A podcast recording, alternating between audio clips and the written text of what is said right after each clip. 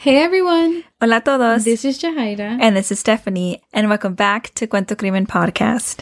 Hoy vamos a hablar del caso de David de la Cruz. And this is actually a requested case. And when we say that some of these cases don't have that many articles, like, we mean it. En veces nomás hay como tres artículos Mhm. uh, for a case, and they literally are repeating the same information. So it's really hard sometimes for us to like present a long episode, like full details, porque it's just simply not out there. Mhm. Um, and so that's the case for this um for this episode. We were only able to find two articles on this case. yeah, entonces va a ser un episodio cortito, but every case deserves the same coverage, so we will still do an episode on this case.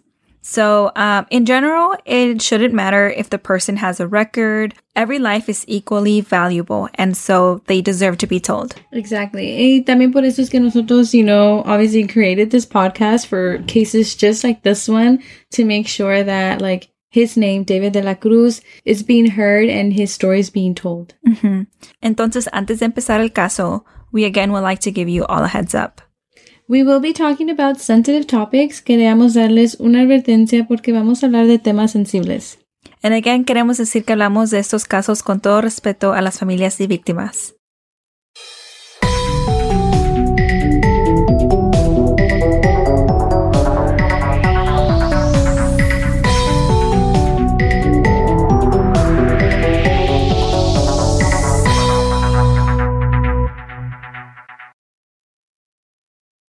So, David de la Cruz solamente tenía 18 años and he had already lived through so much at such a young age.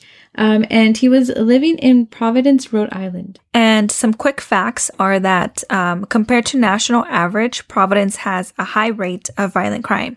And um, violent crimes definitely vary from neighborhood to neighborhood. I'm sure we all see it in our own personal, you know, communities. We definitely see it here. in yeah the there's yes there's um areas here in the bay area that have high rates of violent crime and then five minutes down the street and then there's like yeah a very high end neighborhood. yeah very distinct Mhm. places and so this is the case here um, in providence there's different areas Mhm. and the vast majority of violent crimes occur in the poorest communities in providence such as olneyville elmwood south providence and west end And um, unfortunately, David was part of these communities, which is, again, why he experienced so much at such a young Mhm. age. And I feel like sometimes, um, you know, we kind of blame it on the person, but if you really think about the bigger picture, it's, it, it's, I don't know, I feel like it's a deeper problem than just the person. Yeah. Yeah, I, I do think the community that you grow in has a big effect on it. And the resources mhm. and just everything. Yes. And I know it varies from person to person, but you know, there's people who actually really do need these resources. And, um, you know, these communities don't have that. So, um, it's very un- unfortunate for individuals who really needed them. Amen Steph. um, okay. And so David was a father to a baby girl. And él nomás tenía 18 años, so él era muy joven. Pero él era un buen padre and he loved his daughter dearly. Y él también era un hermano. He had siblings that he would always watch over and he cared for. Ya, como dijo Steph, tener un bebé a los 18 años, like, él era muy joven, but it seems like he definitely was there for his daughter as much as he could be. And, you know, David also really enjoyed playing basketball. Con eso era su pasatiempo. And I think that's a really healthy, like, pastime, you know, little Mhm. hobby. I do like telling y'all what their hobbies are because I feel like you can kind of connect and Mhm. kind of realize that these are real people and um he isn't a lives. yeah and he is an adult but you know he likes playing basketball so I, I feel like hobbies kind of connect you to your inner child you know That's true, yeah. um, and so David had a criminal record um, at such a young age. A los 17 años, he was already known by the police. He was known for his violent reputation and for running the C Block street gang. In octubre del 2009, he actually got out on bail for robbing a teenage girl at gunpoint, and that was like the December prior to that year. So he had done some time. Y cuando ese incidente pasó, David estaba corriendo de las autoridades and he tossed out a gun into some bushes. Um, he tried also punching the police officer, but the police officer was able to arrest him and put him in cuffs. Entonces, David fue llevado you know, a la estación y pues fue culpable. And the court judge gave him 60 days in jail for violating his probation on the robbery charge, which had been waived from the family court, as well as the new charge of carrying a firearm without a license. Yeah. Y entonces David actually cumplió sus 18 años cuando estaba en la cárcel. Um, and again, he got out on bail on December 23rd of 2009. Mm-hmm. And he was only out for one day because on Christmas Eve, David was headed out to a party around Congress Avenue. And esta área era muy común for the C Block gang. And esa misma noche, David was shot to death by another young man que traía una máscara puesta. Y al llegar al hospital de Rhode Island, David fue pronunciado muerto. Mm-hmm. Out of the 23 people murdered in Providence that year, David de la Cruz was the fourth gang associate to die at the hands of another.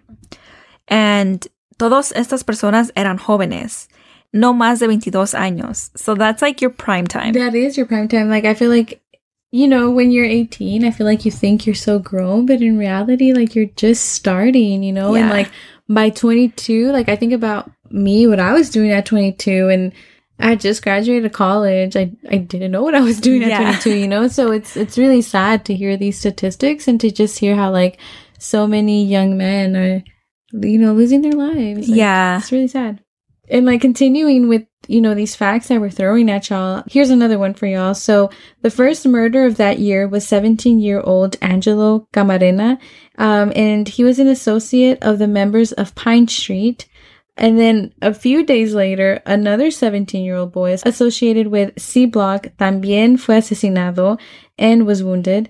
And a few days later, another 17 year old boy associated with the C Block gang también fue balaseado and he was very badly wounded. And, you know, police think that it was a payback for, um, for Angelo's death. So here we go, just like, it's kind of like tag, like back and forth. Yeah, like one thing leads to another. Mhm. And unfortunately, like there are things that, um, you know, are tragic and Yeah. that, you know, involves death and violence. Um, and so during that time, the South Side and Elmwood had been really tense when the members of different gangs crossed paths because of all this like back and forth violence Mhm. between them. That's kind of how it is with gangs, you know, que ahora esto, que ahora el otro, and it's just like revenge. And it's like at some point, like revenge is not worth it. Y como dijimos, like el caso de David es muy corto, casi no hay información. Um, so that was just kind of it. Um, the only thing that we really know is that investigators are looking at possible leads in the murder of David de la Cruz. But um, as we know, you know, when it comes to gang violence, it's really hard to Mhm. track. Yeah. And so that's really all we have for this case. Este caso es muy corto porque no hay tantos artículos.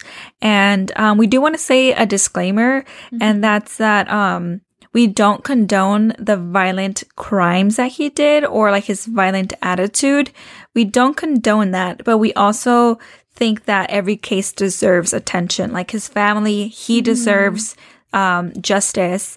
And um, I feel like we can state his history, but also advocate for him as well Yeah. at the same time. Yeah, because I mean, at the end of the day, like he was a son, he was a father, he was Mhm. a friend, he was a brother. You a know, human. a human. You Yeah. know, basically, yeah.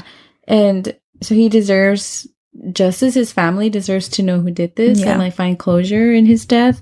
And Yeah. it, that has, I don't know. I feel like it doesn't correlate with His background. his background. You we shouldn't use that against him. Yeah. You know, he deserves justice.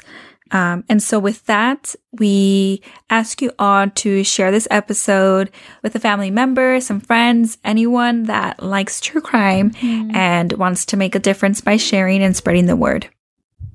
And again, we're so sorry that it is a short episode, pero pues qué podemos hacer? You know, we wish there was more information on his case. We wish like that we would see investigators like actively trying to find leads, but we all know we've all seen it. So it's, Mhm. it's just a sad.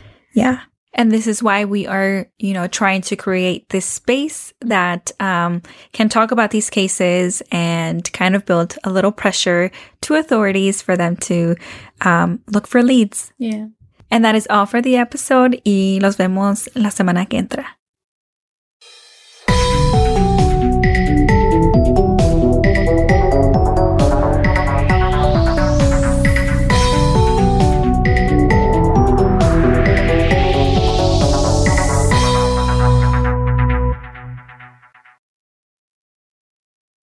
What's, up, guys? This, is the Unnoticed Podcast with your host George. and your host Ricardo, where we get straight into pop culture, true crime, conspiracies, and scary stories. making you feel like you're right in the room with your homies. And you can find the Unnoticed Podcast on all platforms. And with that being said, Welcome back to the spot. Don't make it hot, we love you. even if you love us or not. Ah. Clown Boys. When you need mealtime inspiration, it's worth shopping Kroger, where you'll find over 30,000 mouthwatering choices that excite your inner foodie. And no matter what tasty choice you make, you'll enjoy our everyday low prices, plus extra ways to save, like digital coupons worth over $600 each week. You can also save up to $1 off per gallon at the pump with fuel points. More savings and more inspiring flavors make shopping Kroger worth it every time. Kroger, fresh for everyone. Fuel restrictions apply.